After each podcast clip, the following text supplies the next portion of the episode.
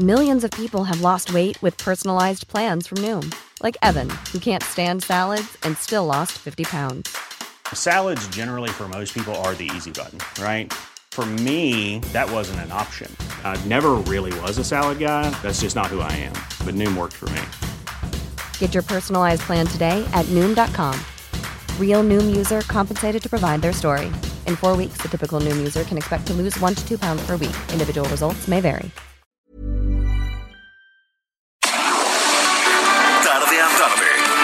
Necesitas saber de forma ligera, con un tono accesible. Solórzano, el referente informativo.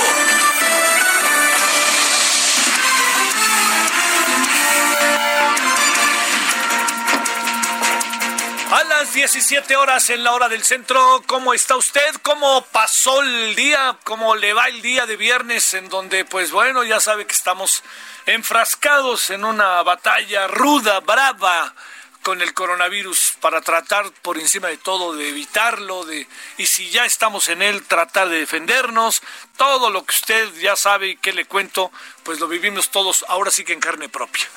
En las últimas horas han pasado cosas, han pasado cosas más allá del coronavirus, para que usted le anote. A ver, primero empecemos con lo del coronavirus y luego le cuento lo otro. Eh, el crecimiento de las personas fallecidas está dándose de manera muy significativa. Le voy a dar un dato que el día de hoy es de dominio mundial, internacional. En este momento, México es el cuarto país del mundo, cuarto país del mundo, que tiene más personas fallecidas por día. Esto es muy importante. O sea, a ver, mire, hasta traje la tablita porque dije en una de esas al rato me van a decir yo tengo otros datos y aquí andamos con estos datos. Mire, Estados Unidos tiene por día 1094 personas. España tiene 688, Brasil tiene 459, México tiene 420. Abajito está el Reino Unido que tiene 351. México está en cuarto lugar con el mayor número de personas fallecidas por día. Eh, al mismo tiempo, hemos entrado en una etapa en donde da la impresión que no cierra, ¿no?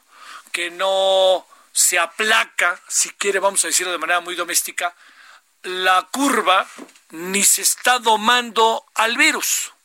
Esto que le digo es profundamente importante, porque todas las presunciones que se hicieron se están cayendo y esto se está alargando y la tendencia hace ver que seguirá creciendo que esto es la otra parte, ¿no? Es lo que nos trae, en verdad se lo digo, sumamente inquietos.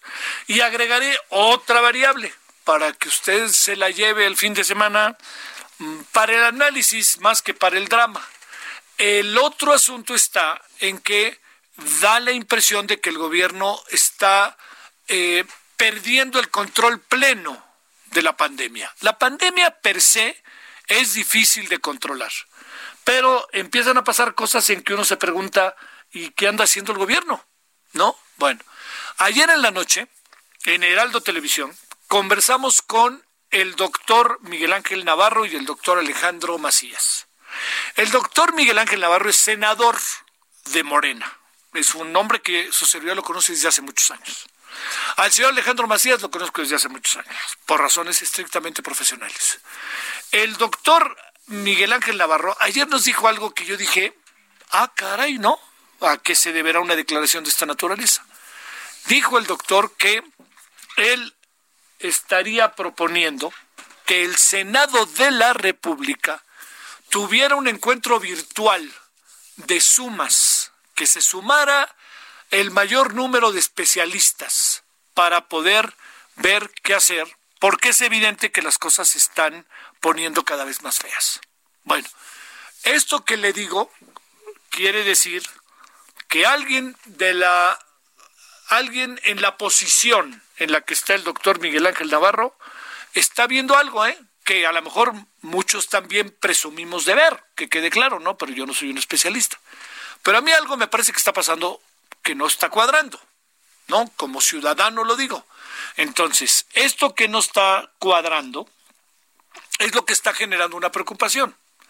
Y esta preocupación es la que lleva a un personaje senador de Morena a decir tenemos que buscar la manera de resolver esto. ¿Por qué? Y mire, se lo voy a plantear de esta manera. Yo no tengo duda, en función del conocimiento que tiene su servidor del mundo científico, que los personajes que están hoy enfrentando desde el gobierno la crisis, eh, la pandemia, son personajes de altísimo nivel intelectual, científico y académico. Yo no tengo la menor duda, ¿eh? se lo puedo decir casi que con conocimiento de causa. Si usted viera el personal que está en el Instituto Nacional de Enfermedades Respiratorias, créame, le ponemos 10 más 1 a nivel mundial. La gran clave del asunto es que podrían estar ensimismados porque están en una batalla diaria que poco o nada a veces pueden pensar. Están resolviendo la vida y la muerte de muchísimas personas. No se trata de hacer un alto en el camino porque no lo podemos hacer. Si hacemos un alto en el camino, imagínense nada más. No, se trata de buscar la manera de escuchar otras voces para, yo le diría, juntarnos y poder enfrentar colectivamente sin sectarismos y sin posiciones muy marcadas en que aquí están los buenos y aquí están los malos, enfrentar lo que está pasando. Eso fue lo que yo, que quede claro, interpreté de lo que dijo el doctor Navarro. No lo dijo él como yo lo estoy diciendo. Él lo dijo, ya se lo dije anteriormente, que el doctor Navarro planteó, tenemos que buscar porque, una manera porque las cosas están muy difíciles y el Senado debe de ser el eje para tener una gran discusión a puerta cerrada. Yo creo que perdóneme, nosotros nos debemos enterar después de lo que pasa, pero ellos deben de discutir y de agarrarse. Decir, no, esto va por acá, esto va por allá, y sobre todo decir, hay que abrir el juego. Yo le diría, este, hay que ver qué está pasando realmente. Y entonces aquí entramos de nuevo, ya lo sabe, el tema de las mediciones, el tema de las eh, pruebas todo esto que le digo, créame, hay que colocarlo en el mero, en el mero centro del asunto, en el mero centro del debate. Hay que echarnos para adelante con todo eso y hay que ser, en verdad, más humildes, más pausados, menos, eh, menos soberbios, ¿no? Hay que bajarle, hay que reunirnos y hay que ver qué se puede hacer. Y además, espérenme, en este país, esto es algo que de repente uno no entiende este país está cargado de hombres y mujeres de una capacidad que los andan exportando. Y ahí también yo les diría, no, no es por nada, pero claro que nos ayuda muchísimo los cubanos, pero tampoco los sobrevaloremos. Pareciera que no tenemos la capacidad nosotros para hacer ciertas cosas. Si vienen a ayudarnos, pues que hagan las cosas, no que se sienten en las sillas, como ha, ha habido bastantes este, informaciones sobre eso. Entonces, los queremos, pues hay que ponerlos en la primera línea. No van a estar en la primera línea, ¿para qué los queremos? Si tenemos en este país una capacidad en términos de epidemiólogos, virólogos, eh, doctores, doctoras, enfermeras, enfermeros, tenemos un, equipazo, caray, seremos campeones del mundo, hombre, no la, no nos pasamos por encima a Alemania pero bueno, ya no la pasamos una vez en el Mundial. No, pero ¿quién fue campeón el último? Francia. Nos pasamos ahí, nos damos un quién vive con Francia. Tenemos muy buenos hombres y mujeres, hay que ir por ellos y hay que sumarlos. Algunos están ya en la primera línea de batalla dándole con todo. Pero yo insistiría, se acabó, pienso yo, el momento en que tenemos que ver si es que son de aquí. No, no, no. Señor López Gatel, usted que es el vocero y que además ya se convirtió en, en comentarista, en opinador de noticieros de Televisa este, y de radio, le quiero decir lo siguiente, y se lo digo desinteresadamente. Ya, ya, nosotros intentamos hablar con usted y no se puede hablar con usted, no importa. Ya hablaron aquí en el Heraldo con él y Colorín Colorado. Pero sí déjame decirle algo. Usted debe de regresar a lo que es, un científico. Si le anda cantando las sirenas la política, cuidado con el perro. Y si le tiene que decir a todo, allá sabe quién, que sí, cuidado. Usted regrese a sus orígenes. Usted es un científico destacado, probado, probo que no tiene necesidad de estar diciendo que si el New York Times y el país y todos están como en un complot y qué casualidad que lo dijeron. Señor, si usted sigue cómo son las agendas periodísticas, el día en que esos artículos salieron se debió que fue el día en que México iba a acabar, era el punto climático y se venía para abajo la curva. Eso fue lo que dijo. La gente lo que hizo en muchos medios, como en muchos otros países, ahí les va nuestro informe y pasó lo que tenía que pasar porque no resolvieron el asunto y porque el asunto está muy difícil. No es que yo le diría, no es, no es que esté haciendo, no, no, es que estén haciendo mal las cosas, lo que pasa es que necesitan otras voces para poder complementar el conocimiento. Yo sé que ni quien, pues bueno, habrá este público que en verdad que tan generoso aparece por ahí, pero yo creo que no. Por el gobierno, yo espero que el gobierno sea más abierto. En verdad que se lo digo ya de una vez por todas, hombre, ya dejemos filias, fobias, estamos contra las cuerdas, hombre no estamos este, paseándonos por ahí, no, no, no estamos discutiendo quién va a ganar la elección, hombre. Estamos viendo entre la vida y la muerte de miles de personas en este país. Entonces ayudémonos, ayudémonos, seamos solidarios unos con otros. Y hay mucha gente que tiene opiniones que es muy importante escucharlas. Vamos tras ellos. Señor López Obrador, vamos tras ellos. Usted no puede solo ni con el país va a poder solo. Si no, si no estamos todos nosotros, no va a poder. Y lo único que está haciendo es polarizando. No polarice. Usted ganó por la buena. Usted es un presidente que puede pasar a la historia por la buena, no por las muchas cosas que luego este, difunden e infamias que aparecen en las redes. Pues entonces echémonos para adelante. Pero para eso pues necesita un poco humildad, pero necesita también gente a su alrededor que le diga, ábranos la puerta, señor. Escúchenos, ¿no? No, es usted un todólogo. O sea, usted puede saber de muchos temas. Su servidor, todo el mundo sabe de muchos temas, pero nadie sabe todo. Necesitamos siempre escuchar al otro para ser mejores y para resolver problemas. Al otro y a la otra, ¿no? Porque cada vez hay mujeres más preparadas en el mundo científico. Bueno, esa es una rapidísimo. Y otra que le digo, a ver, ya quitaron los fideicomisos con estos dos eh, planteamientos que, se han venido haciendo. Pero a ver, el señor Delgado y la señora Dolores Padierna están jugando el papel de ser auténticamente los personajes de López Obrador en el Congreso y parece que no tienen peso propio. Y se los voy a decir por qué. A ver, hemos tomado la decisión de rediscutir y de no meter el decreto para que desaparezcan los fideicomisos. Caramba, chihuahuas. Mire todo lo que tuvo que pasar para que se den cuenta. Mónica Lozano ayer, de cinematografía, nos dijo, no la pasamos, ¿eh? Así lo dijo. Nos la pasamos un mes platicando para ver cómo enfrentábamos el asunto y de repente nos saquen esta sorpresa. O sea, quieren dinero a fuerza, entonces fíjense a quién se lo quitan. No se lo pueden quitar al cine, no se lo pueden quitar a ciertos fideicomisos porque son fundamentales para el desarrollo del país. A veces no hay de otra, un gobierno tiene que gastar entendiendo la muy sana intención de este gobierno de ser austero.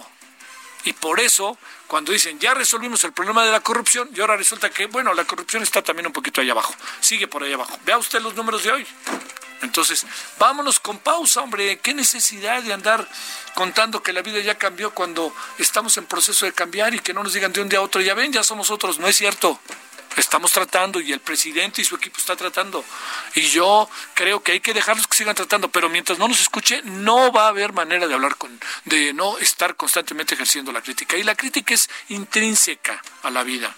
Bueno, todo se lo cuento porque lo del fideicomiso casi me causa gracia pues se hubieran puesto a discutir antes de decir que los quitamos, ¿no? Ahora parece que es un triunfo quitarlo. Es un triunfo de la comunidad cinematográfica, pero no de los legisladores de Morena, ¿eh? Bueno, ya que le cuento. A ver, se puede, nos vamos a ir con, al rato le presento algo de lo que ha pasado este día, pero nos vamos a ir hoy con eh, Gonzalo Hernández Licona, para que Gonzalo en este inicio, al rato le contaré algunas noticias que se han dado estas últimas horas, pues nos cuente si hay manera de utilizar mecanismos diferentes de medición para conocer el estado de una sociedad.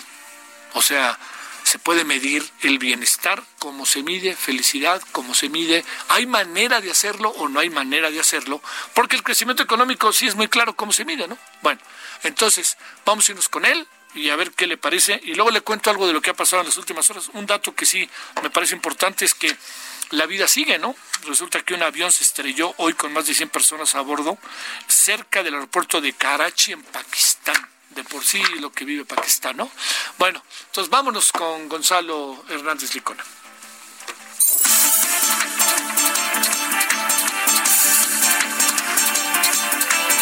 Bueno, enorme gusto, como siempre, Gonzalo Hernández Dicón, economista, funcionario, ex funcionario público, fundador y secretario ejecutivo del Consejo Nacional de Evaluación de la Política de Desarrollo del Coneval hace algún tiempo, pero sobre todo y académico y haciendo cosas muy interesantes y ayudándonos a pensar cotidianamente. ¿Cómo estás, querido Gonzalo? Javier, muchas gracias, qué amable. Eh, buena tarde. Bueno, a ver, eh, la, intención del presidente es llamar antropólogos, sociólogos, lo decía ayer, ya ha insistido desde hace tiempo en ello, para tratar de tener otros factores, elementos de medición para conocer el estado de una sociedad. Eh, tenemos como eje el crecimiento económico que de repente menosprecian, pero yo no entiendo, Gonzalo, cómo vivir sin él. A ver, una reflexión sobre todo eso. ¿Se puede medir felicidad, bienestar? ¿Cuáles serían los parámetros? ¿Cómo le deberíamos de hacer? Bueno, bueno, bueno. ¿Me escuchas? Digo, ¿cómo le, ah, ¿cómo le podríamos hacer? Eh, ¿Sí me oyes? Perfectamente. Ah, a ver, a ver, siempre es bienvenido en cualquier momento, eh, haga quien haga la propuesta, medir mejor las cosas. Ya sea un presidente, ya sea un científico, ya sea un un académico medir mejor las cosas, pues siempre será bienvenido. Si te acuerdas, Javier, el presidente Sarkozy de Francia eh, inició una muy buena eh, cruzada, digamos, con gente importante, académicos internacionales, para ver si se podía medir mejor las cosas, no solamente en Francia, en el mundo. Eh, y sí, hicieron un trabajo bien interesante, por supuesto en todo, y bueno, ha habido muchos intentos, por lo tanto, pues siempre es bienvenido. Obviamente habrá que ver los procesos y habrá que ver eh, qué, se queda, o sea, el INEGI, como tú sabes, el Coneval también, son instituciones del Estado mexicano, o sea, no, no, no son inventos de una persona. El Estado mexicano acordó generar un INEGI, un Coneval, para medir cosas importantes. Ha habido acuerdos nacionales. Entonces, este, este nuevo adicional eh, escenario pues, es bienvenido. Ojalá también sea un acuerdo nacional amplio para medir cosas complementarias. Me parece imposible dejar de medir el PIB, sería una, pues, una tontería absoluta, como decía algo diferente. Sí. Eh, se puede medir mejor todo, pero digamos, el PIB no puedes dejarlo de medir. El PIB lo que hace es un, es un realmente el nombre es muy, muy feo, digamos, pero, pero lo que hace es, te está midiendo cómo está la economía de un país en términos de ingresos y, los ingresos de los mexicanos. Entonces, no medir eso sería absurdo, ¿no? Es como si tú dices, oye, no me gusta el, nombre del termómetro. Bueno, pues el termómetro, digo, no importa, el, sí lo que hace es medir la temperatura corporal o de, porque es importante medir esas cosas y para medirlas hay que usar cosas, hay que usar instrumentos que, que no son siempre perfectos. Entonces, medir el PIB hay que seguirlo haciendo, medir la pobreza, ya tenemos un acuerdo nacional también hace algunos años. No tenemos acuerdo, Javier, de medir la desigualdad. Es, ahí no hay acuerdo nacional. Es un acuerdo más complicado porque cuando tú le preguntas a la gente, oye, ¿están de acuerdo con bajar pobreza? Que el 100% de la gente dice que sí. Cuando tú preguntas, ¿están de acuerdo con bajar la desigualdad? No es el 100% no dice que sí. Ahí hay una discusión interesante y por lo tanto los acuerdos políticos para medir desigualdad han sido más difíciles. Felicidad, el INEGI mide felicidad. El INEGI tiene estudios interesantísimos de felicidad eh, que han hecho recientemente y que de hecho cuando tú relacionas felicidad con el ingreso de las personas, hay una relación eh, pues como muy lógica. Sí, claro. A la población en pobreza es población menos satisfecha y menos feliz, ¿no? Hay una relación eh, como que obvia, digamos, ¿no? ¿Vale la pena medir felicidad? Por supuesto que hay que medir felicidad. Bután, el país este de Asia, entre sus indicadores principales está la medición de la felicidad. Por tanto, yo creo que siempre será bienvenido cualquier iniciativa de medir más con las cosas. Lo que hay que tener, eh, lo que hay que poner atención es cuál es el proceso. Porque si, por ejemplo, va a ser el presidente en su escritorio sacando un indicador, me parece que no es el mejor. Sí. Si va a ser una imposición al INEGI, no es lo mejor. Si, si los servidores de la nación van a ser los encuestadores, pues hay una pésima idea. Sí. Oye, a ver, déjame ahí sobre esto, Gonzalo. Eh, a ver, el, el, el, término, una de las cosas que, que debatíamos hoy y ahí en una mesa este, virtual, etcétera, es como esta dificultad de, eh, de entender el término felicidad. Bueno, bueno. Eh, ¿Me escucha? Ah, ¿Ahí me escuchas? A ver, ahí está, ¿verdad? un segundo. Ah, pero ahí estamos. Bueno. Entonces, este Gonzalo, en términos de, de lo difícil que es incluso la definición como de felicidad, que si ¿Qué significa que estoy contento, no estoy contento, satisfecho, no estoy satisfecho? Supongo que podremos entrar en terrenos de ponernos de acuerdo en un código. Pero la pregunta otra es, eh, eh, digamos, eh, no es un concepto de entrada subjetivo, no quiere decir que hoy estoy feliz y mañana eventualmente pudiera no estar feliz, a diferencia de otros factores que tienen una consistencia en el espacio y en el tiempo? Mira, Amartya Sen, que es este economista premio Nobel, muy conocido y famoso por manejar muy bien la economía, eh, las matemáticas y teorías de justicia. Él dice, a ver, miramos todo, está muy bien, yo creo que vale la pena, nada más que ojo con las mediciones que son muy cercanas a la satisfacción que es subjetivo, ¿no? Mirámosla, pero hay que tener eh, cuidado de no, y él pone ejemplos siempre muy, muy vistosos, ¿no? Dice, a ver, imagínate un cuate súper optimista, el optimista de todos, el, el, hijo del optimista que cuando Santa Claus le trae este un tenis, dice, ay, qué padre el tenis, ¿dónde está la, cancha de fútbol que está junto, no? sí. Ese cuate es súper optimista. Entonces, tú puedes tener a alguien optimista que no la pasa bien en su economía. Entonces decía Amartya Sen, hay que tener medidas que no sean muy alejadas de lo subjetivo para poder medir elementos en donde objetivamente puedes decir, este cuate tiene desnutrición, está feliz de la vida, está muerto de la carcajada porque es optimista, pero el cuate está en desnutrición. Hay que medir eso. El cuate no tiene la posibilidad de estar nutrido.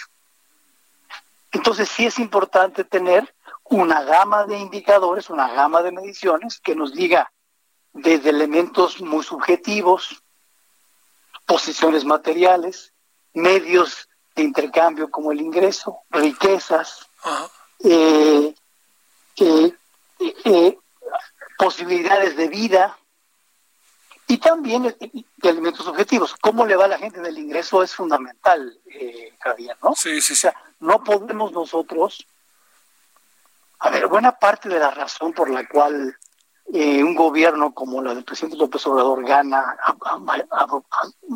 mayoritariamente fuerte es porque a la gente le ha ido no muy bien en ingreso en promedio. O sea, hay unos cuates que les va re bien, súper bien, y otros que no alcanzan. Si tú ves la gráfica, una gráfica que siempre teníamos presente desde el Coneval, el ingreso promedio de las familias del 92 al 2018 es prácticamente el mismo. Sí. La gente no ha mejorado el ingreso. Hoy decirle a la gente, miren, al final de cuentas el ingreso no importa. Más de uno te va a decir, maestro, pues yo sí voté para que me fuera mejor el ingreso, ¿no? Sí. Eh, sí es algo bien concreto donde la gente busca permanentemente, buscamos empleo, ingreso, generación de ingreso, y en el fondo de eso la suma, digamos, de la generación de ingresos de las personas es el PIB, es el crecimiento económico. Pues que hoy me digan que el, crecimiento económico no sirve, pues sí está como, como chistoso al menos, ¿no? Porque, sí, sí, sí. Porque sí es fundamental, ¿no? Oye, este, así casi que, que, que casi con un sí o no, porque nos vamos a ir a la pausa, querido Gonzalo, te planteo, la, la, idea en el fondo de discutir y debatir el tema como lo propone el presidente, eh, pues tiene sus pros y contras, pero de repente parece como, como muy a modo, ¿no? Puede ser a modo, digo, sí, sí, sí, sí, pues sí puede ser a modo, hay que, tener, hay que tener cuidado con eso. Hay que tener cuidado con eso, sin duda. Bueno, te mando un saludo, como siempre, Gonzalo Hernández Licónaga. Gracias. Un, un, abrazote, como siempre, gracias. ¿eh? Gracias a ti. Bueno, vámonos a una pausa. Antes de la pausa, qué difícil está este tema, ¿no? De medir felicidad, medir, pero ya lo mide el INEGI, ¿eh? Ojo con eso, ya lo mide el INEGI. Eh, y a mí hay una parte del planteamiento de López Obrador que, que no me gusta, pero hay otra parte que sí me gusta, le confieso. O sea, las variables que pueden tener, que pueden estar presentes para poder saber el estado de una sociedad. ¿No? Pero sí le digo el término de felicidad y como bien decía, me regalaron un tenis y gracias, qué felicidad, ¿no? No es tan fácil, ¿no? Así de fácil, ¿no? Pues no, no es tan sencillo, no es solo el optimismo. Aquí andamos eh, nos vamos a la pausa, estamos en Heraldo Radio. El referente informativo regresa luego de una pausa. Escucha la H, Heraldo Radio. Estamos de regreso con el referente informativo.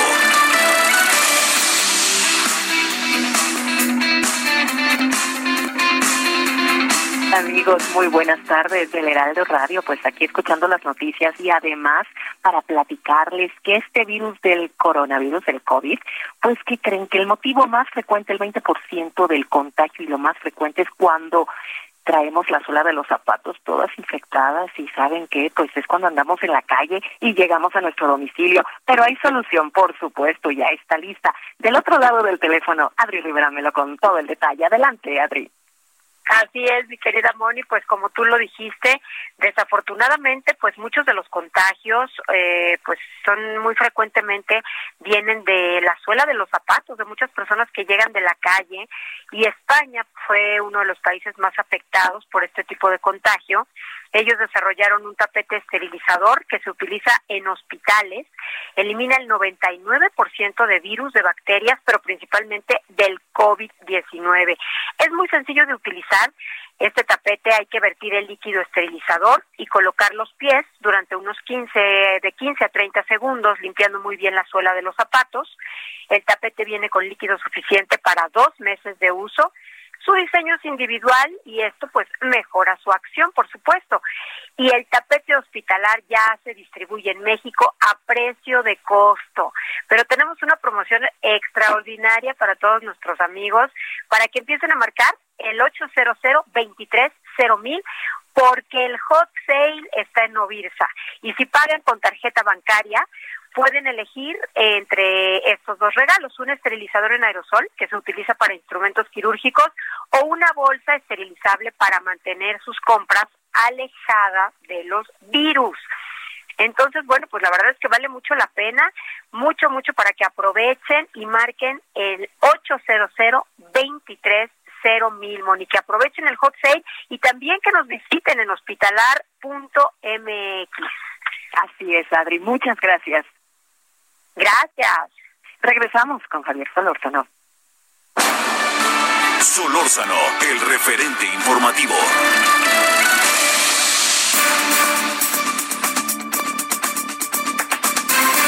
Bueno, estamos a las 17.32 en la hora del centro 98.5 de FM aquí en la Ciudad de México.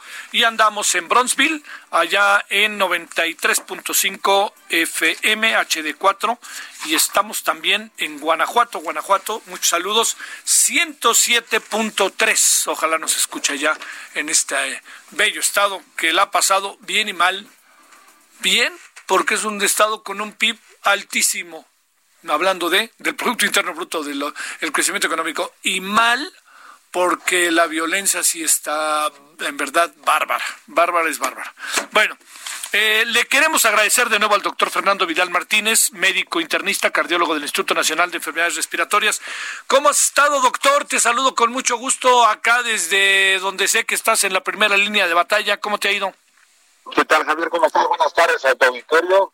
Y pues la verdad que, ¿qué te puedo decir? En la lucha todavía frente a este, esta gran pandemia, eh, nos está apretando un poco más de lo normal. Sí. Fíjate que hoy veía un dato en donde México ya está en el cuarto lugar a nivel mundial de países con más muertes por día. este algo eh, digamos eh, la famosa curva y la famosa este el domar todas estas palabras que se han usado parece que estamos todavía lejos de ella doctor yo creo que sí el punto que, está sucediendo y eso a pesar de las noticias que, que, estamos viendo cada día más un incremento en la mortalidad y en algunos estados mayor cantidad de contagio, como es Tabasco, por ejemplo, sí. Eh, hay algunas cuestiones que están llamando mucho la atención porque al, eh, al, principio muchas cuestiones de los factores de riesgo se tenían ya muy determinados, pero ya últimamente estamos viendo mayor incremento en la mortalidad también en mucha gente joven. Posiblemente esa respuesta inmune que a veces tiene el joven no se presenta tan adecuadamente para poder defenderse de esto y eso está incrementando mucho las curvas. También hay que recordar que somos 120 millones de mexicanos y si la mortalidad se incrementa aquí pareciera que fuera más si lo comparamos con Suecia, por ejemplo, que son 7, 8 millones de habitantes. Eso juega un papel, pero tampoco es para que nos curemos en salud y decir, somos muchos y se está muriendo poco en comparación con otros países. No, verdaderamente la mortalidad está siendo importante Ah, y los grandes esfuerzos que se están teniendo, que todavía hay insumos, que están los medicamentos, uno de los puntos más importantes que estamos esperando, Javier, es que verdaderamente tengamos ya la respuesta y de los protocolos que se están haciendo investigación, cuál es el medicamento más importante para poder combatir todo esto que nos está ganando. Oye, doctor, eh, doctor Fernando Vidal, a ver, déjame, déjame plantearte aquí algunas cosas que andan apareciendo. Fíjate que ayer tuvimos una mesa aquí en la tele, en la noche, estaba el doctor Alejandro Macías y estaba el doctor Miguel Ángel Navarro, el senador. Pero me, llamó, me llamó la atención lo que dijo el senador, que dijo, él es de Morena, ¿no? Y dijo, este, tendríamos que hacer una reunión, eh, una virtual convocada por el Senado con personajes, este, yo incluso dije como tú, ¿no? Ahí al aire, y él dijo como Alejandro Macías que estaba ahí y muchos otros. A ver, eh, se, se, están saliendo las cosas de la mano en función de pues cómo ha crecido el virus y cómo nos está atacando. Tendremos que hacer un alto en el camino sin hacerlo, pero como buscar un rediseño de lo que se ha venido haciendo. ¿Qué piensas sobre eso, doctor? Yo creo que es algo que yo te lo comenté en la primera entrevista. Sí. Los italianos, los franceses, los chinos, los alemanes se nos adelantaron. Y ellos hubiéramos tomado un poco la norma de lo que ellos estaban haciendo al respecto y que obviamente pues les funcionó. Al tiempo hemos conocido, después de dos, tres meses, hemos conocido más el camino del virus, a pesar de que cada día nos retoma muchas cosas. Yo creo que la población en general que está todavía muy apanicada en el sentido de, del contagio, aunque cada día se ve más gente en la calle, más coches y demás, y que no hay que relajarnos, yo creo que sí sería muy conveniente, y yo algún día lo comenté con alguna, algún asesor de una senadora eh, importante, y comentaba yo que yo podría nombrar para ver cómo está, contrato un infectólogo, un cardiólogo, un neumólogo, un gastroenterólogo, un neurólogo, y que cada uno en su especialidad informe a la población de una manera muy eh, estricta y muy adecuada y muy ética dónde se está parado con respecto al virus en cada uno de los sistemas que se van afectando. Yo creo que es algo muy interesante, muy importante, y que esa parte virtual que tú comentas podría hacerse, por ejemplo, en alguna reunión de dos especialistas, pudieran vertir una opinión tan, tan, tan adecuada y tan exacta para que la población estuviera mucho mayor informada dónde se está caminando.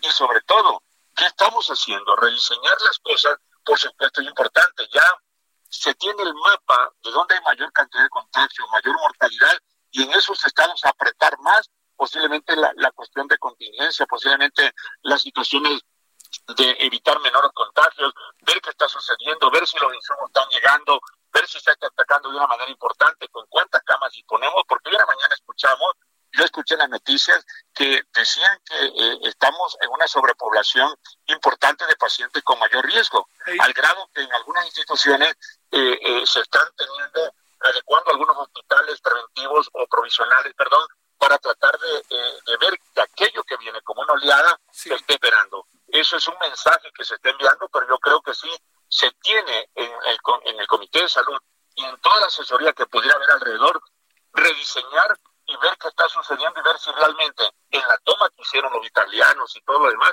se están haciendo realmente las cosas bien o poner un alto en el camino y decir yo creo que tenemos que tomar otro rumbo porque esto se está saliendo de control. Oye, doctor, eh, la vez pasada, de las veces que hemos conversado, es, eh, decíamos que eh, una de las cosas que estaban pasando era que eh, a, lo mejor los mensajes no eran lo suficientemente claros. si, nos si nos atenemos a, a las, a, las fechas que se han programado, podría haber como cinco, ¿no? Pero realmente hay tres. Esto, esto de decir, el tal fecha vamos a regresar, vamos a tal cosa, ya tenemos la pandemia este, controlada, cosas de este tipo, a ver, porque es que se siguen repitiendo y me da la impresión de que independientemente del mensaje positivo que quiere enviar el gobierno, hay algo que me llama la atención. ¿Cómo puede ser interpretado por los ciudadanos? A ver, de esto que platicamos la vez pasada, al día de hoy, ¿qué encuentras? Yo creo que eh, lo que están comentando puede ser muy interesante y habría que, retomarlo. Yo creo que ante una cuestión de un virus que ha sido tan cambiante, tan agresivo, que nos ha enseñado, que nos ha pateado y que nos ha complicado un poco la insistencia al personal sanitario, a las instituciones de salud, a los gobiernos, los ha puesto en jaque y demás, yo creo que toda esa cuestión no podemos, en una opinión totalmente personal, de poner fechas para esto. Yo creo que conforme se vayan acercándose esas fechas, se tendrá que valorar el verdadero estado, pero la verdadera realidad de saber dónde estamos parados con respecto al virus. Porque yo te puedo decir, regresamos todo el primero de junio, pero la población en general no quiere mandar a su sociedad a la escuela porque todavía, todavía existe el grave riesgo del contagio. Aquellos, aquellos pacientes que están saliendo los positivos en determinado tiempo, 14, 15 días, que sigan, que sigan saliendo positivos, son potencialmente de contagios. Eso quiere decir que la curva puede ser muy ondulante y no tenemos todavía una, una cuestión tan estricta de poder decir en este momento tenemos que regresar. Yo creo que en forma personal, como lo hicieron los americanos, valdría la pena tomar unos días más de, de cuarentena y poder determinar realmente en un perfil muy estricto dónde se está parado a nivel nacional y no compararlo con otros países porque nosotros somos totalmente México y somos totalmente diferentes al resto. Pero eso sí, aprendiendo de lo que todos los otros países nos han enseñado. Yo creo que hablar de fechas, hablar de, de una situación, ya regresamos, de relajarnos y eso, yo creo que todavía no, porque falta una oleada que está por venir y que puede complicar todavía más las cuestiones de salud. Los insumos siguen llegando, los tratamientos siguen, se siguen teniendo, pero no nos podemos confiar al respecto en esa situación. Sí. Oye, eh, lo mejor fue cancelar el torneo de fútbol, ¿verdad? Esta mañana. Yo, no, yo creo que totalmente el punto de, de, evitar las masas, de no abrir plazas, de evitar eh, donde haya mucho más gente, pues es una cuestión importante. Mira lo que sucedió el 8 de marzo en España. Favorecieron la caminata y al otro día Madrid tenía una gran cantidad de gente con contacto. Yo creo que todo ese tipo de cuestión sí tiene que revalorarse y plantearse en, en, las multitudes y en las masas de no tener ese acúmulo de gente, porque si hay uno en una masa se van a contagiar. Acuérdate que por cada uno, ocho más o menos. Por cada cuatro, multiplícalo por ocho, ya son 32. Y así se irían sumando muchos al aspecto de contagio y no sabemos cuáles van a responder de una manera tan adecuada o cuáles se van a complicar como lo estamos viendo ahorita en los hospitales. Oye, ¿qué has encontrado para cerrar, doctor, desde la última vez que tuve la oportunidad de conversar contigo, en lo que corresponde a, a este trabajo de estar en el instituto, diría yo, en el muy, muy este prestigiado instituto, la verdad, pues todo el mundo quiere ir ahí cuando sabe que se empieza a sentir mal, doctor. Ahora sí que es la fama ganada, ahora sí que en el, en el mejor sentido de la palabra, pero te pregunto, ¿cómo has encontrado? ¿Hay, de, empieza a haber más desesperación? ¿Está el personal eh, bajo qué condiciones? ¿Los llegan cada vez más pacientes? ¿Qué has encontrado en, en el corazón, diría yo, de donde tú te encuentras en las últimas semanas? Mira, yo creo que una de, las cuestiones que hay que tener mucho en consideración, que yo siempre le llamo al Instituto COVID, al hogar donde todos estamos, porque la prevención va a ser importante. Sí. Pero si ya tienes una cuestión tan importante de enfermedad y tengas que acudir a un hospital, por supuesto, tú dices, estás en el Instituto Nacional de Enfermedades Respiratorias, primer centro COVID anunciado, y obviamente, pues, el ombligo, vamos a llamarlo indistintamente, que a nivel nacional hay una gran cantidad de instituciones que aportan muchísimo yo creo que un, un punto importante es que sigue habiendo más personal sanitario contaminado, infectado, más con contagio, sigue habiendo más pacientes que ingresan cada día a urgencias, las camas de hospitalización están siendo sobresaturadas, muy pocos egresos, hemos eh, eh, tenido una respuesta importante de, pacientes que ahora han salido caminando y eso hay alguna situación de expectativa importante, pero yo creo que en el esperar todos esos protocolos de investigación que se están haciendo a nivel nacional, a nivel mundial y en el instituto, dará mucha pauta para saber hacia dónde vamos a, caminar. Yo creo que una de las cuestiones que tenemos que tener en consideración es que este hospital, alrededor de 260 camas, se puede llenar con todo el resto de la gente que podamos tener. Y que obviamente, pues al tener una gran cantidad de especialistas a los cuales hay que verdaderamente aplaudir, así como a nivel nacional, a nivel mundial, el enfrentamiento que se tiene día a día con este problema del virus, por supuesto es importante. Y yo creo que todo mundo quisiera venir aquí, pero la sobresaturación podemos evitarla si hacemos muchos institutos COVID en la casa, tratando de cuidarnos y evitar muchos contagios, evitar multitudes, para sobre todo evitar todo este gran problema que se está complicando realmente y que hay que tener en cuenta. Llevamos dos meses y mira, la OMS hace no mucho vertió una opinión de que posiblemente decir el virus llegó para quedarse, la economía está tronada, tenemos que lanzar a la gente a la calle. Eso sería verdaderamente muy triste, muy desastroso porque complicaría mucho los insumos de salud. ¿Qué te quiero decir? Que si dicen se levantan las cuarentenas en todo el país, se levantan las cuarentenas en todo el mundo, la gente tendría que salir a la calle y no sabríamos a quién le va a dar el, coronavirus y a quién se va a complicar en forma importante. Entonces, es lo que tenemos que tratar de evitar y evitar colapsar los sistemas de salud.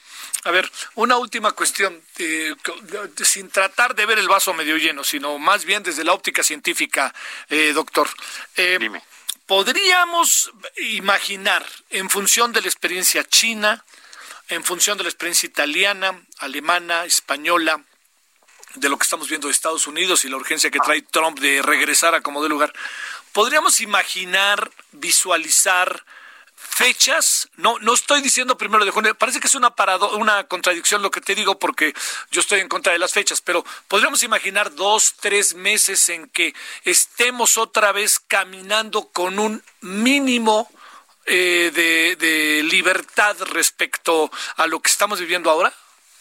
En unas opiniones de la gente que está alrededor y que te comentan en las reuniones científicas, todo mundo piensa que posiblemente julio o principios de agosto podríamos ya intentar de poder volver a no a la normalidad porque esto no, ya no. va a ser normal de todo lo que hemos aprendido. Posiblemente estaremos viendo a mucha gente todavía con cubreboca con caretas evitando no no no no cuestiones de multitudes por lo que por lo que se tiene. Pero yo creo que en un sentido estricto en las oleadas que se están dando de lo que se está visualizando yo creo que julio y principios de agosto sería una, unas fechas para poder determinar más o menos de lo que ya podríamos ver en una cuestión de llamado normalidad. Pero realmente poder poner fechas sería como apretar muchas cuestiones cuando en el terreno de la realidad lo que se están viendo son otra situación. Yo creo que se tiene que rediseñar, como tú decías, se tiene que replantear la posibilidad de las oleadas, de qué podría suceder. Están habiendo más muertes, eso quiere decir que hay más contagios, que el personal sanitario se está cansando, se está fatigando porque también se contagia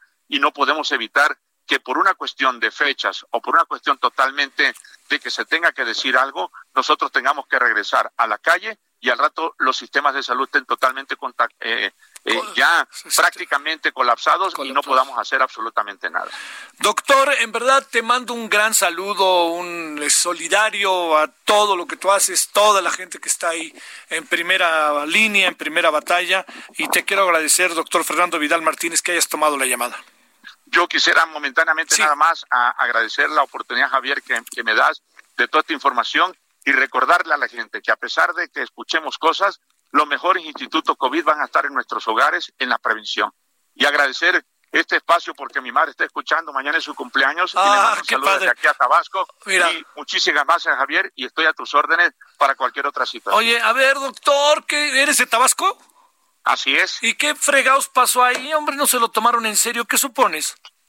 Yo creo que la cuestión es esa. No se lo tomaron en serio y estamos pagando las consecuencias de un contagio tan importante que existe y que obviamente, pues, siendo un Estado con un sistema de salud eh, que lo conozco perfectamente, que puede colapsarse muy fácilmente, yo creo que el tabasqueño no pudo lograr esa parte de decir, me aguanto en la casa, salgo a la calle, tengo más contagios, hay hasta 100 contagios, contagios por día. Entonces, imagínate pruebas, sistemas de salud, sistemas médicos, enfermería, medicamentos, eso no hay sistema de salud que lo aguante. Yo invito a los tabasqueños que me estén escuchando a que hagamos caso de todo esto para tratar de evitar, porque insumos de salud pueden acabar mucho con la economía como se está viendo a nivel mundial. Bueno, pues desde aquí nos sumamos a la felicitación de tu mamá, doctor, y gracias que estuviste con nosotros.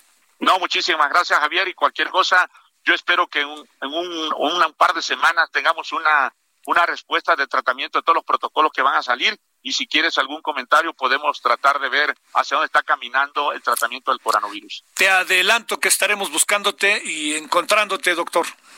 Muchísimas gracias, Javier, que tengan excelente tarde y buen fin de semana. Para ti, sobre todo. Gracias. Solórzano, el referente informativo.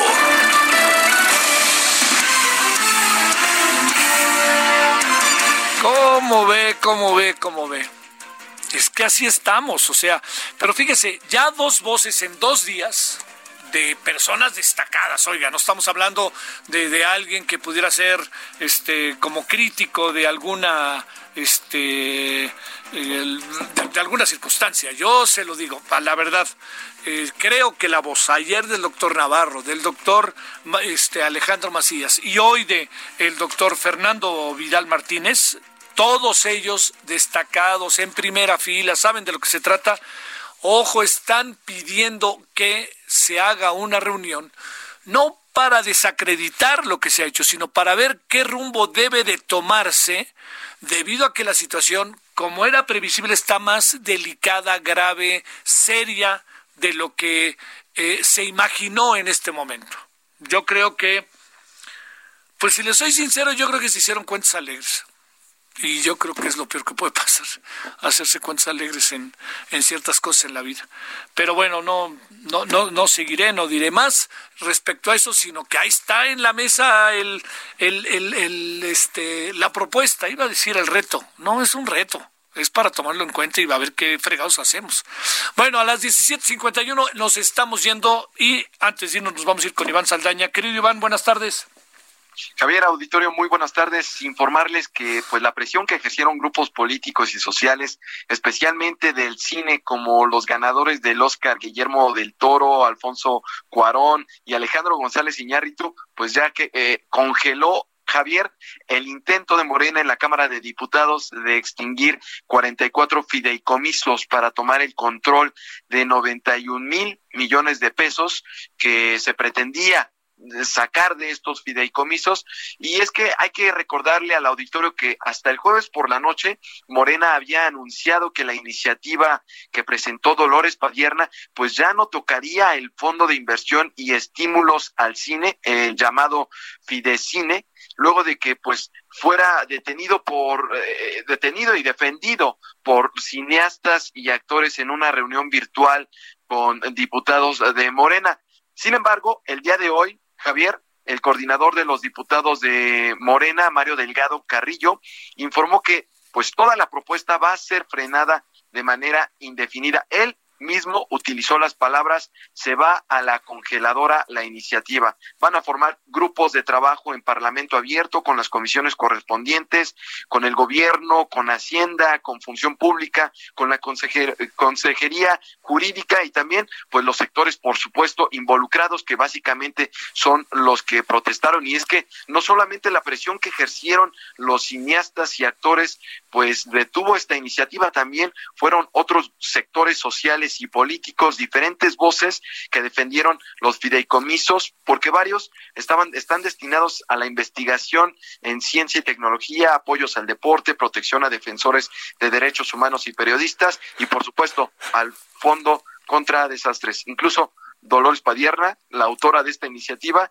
pues defendió que se busca ocupar recursos ociosos para enfrentar la crisis económica generada por el COVID-19 pero reconoció que pues se apresuró a presentar la iniciativa sin consenso de los sectores afectados y por eso se despertó la polémica, Javier.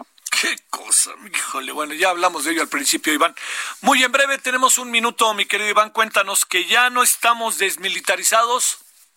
Sí, efectivamente, eh, textualmente lo cito para ser muy conciso, eh, dijo el secretario Alfonso Durazo Montaño, dijo, es una contradicción hablar de militarización en México cuando el número va a la baja y es que rápidamente el funcionario informó a los legisladores que en julio de 2019 había 15.375 elementos del ejército y 615 de la Secretaría de Marina desplegados en todo el país atendiendo tareas de seguridad pública, pero al mes de mayo, en este mes, hay únicamente 1.920 elementos de la Sedena y 225 de la Marina. Eh, esto apoyando en labores de seguridad pública, lo informó a los senadores de la República, con lo que dice poco a poco se ha ido desmilitarizando, eh, bueno, retirando eh, al, al ejército, a la Marina, de las tareas de seguridad pública, contrario al debate que despertó, pues que hace unos días el presidente emitiera un decreto en el cual pues ordenaba las tareas, ordenaba que el ejército permaneciera en las calles cumpliendo esta labor, Javier Auditorio. Hasta luego, Iván, gracias. Seguimos informando, buena tarde. Ya nos vamos, pero resulta que la Guardia Nacional está formado por miembros del ejército, pero bueno. Bueno, ya nos vamos. Oiga, hoy a las eh, nueve de la noche, dar vida en el medio ambiente. ¿Cómo están los embarazos? ¿Cómo está, qué está pasando en medio de la pandemia de todo esto? La HCL se comparte, se ve y ahora también se escucha. When you make decisions for your company, you look for the no-brainers. And if you have a lot of mailing to do, stamps.com is the ultimate no-brainer. It streamlines your processes to make your business more efficient, which makes you less busy. Mail checks, invoices, legal documents, and everything you need to keep your business running with stamps.com. Seamlessly connect with every major marketplace and shopping cart Schedule package pickups and see your cheapest and fastest shipping options from different carriers. With rates up to 89% off USPS and UPS rates. And with the Stamps.com mobile app, you can take care of mailing and shipping wherever you are. Make the same no brainer decision as over 1 million other businesses with Stamps.com. Sign up with Code PROGRAM for a four week trial, plus free postage and a free digital scale. No long term commitments or contracts. That's stamps.com. Code program.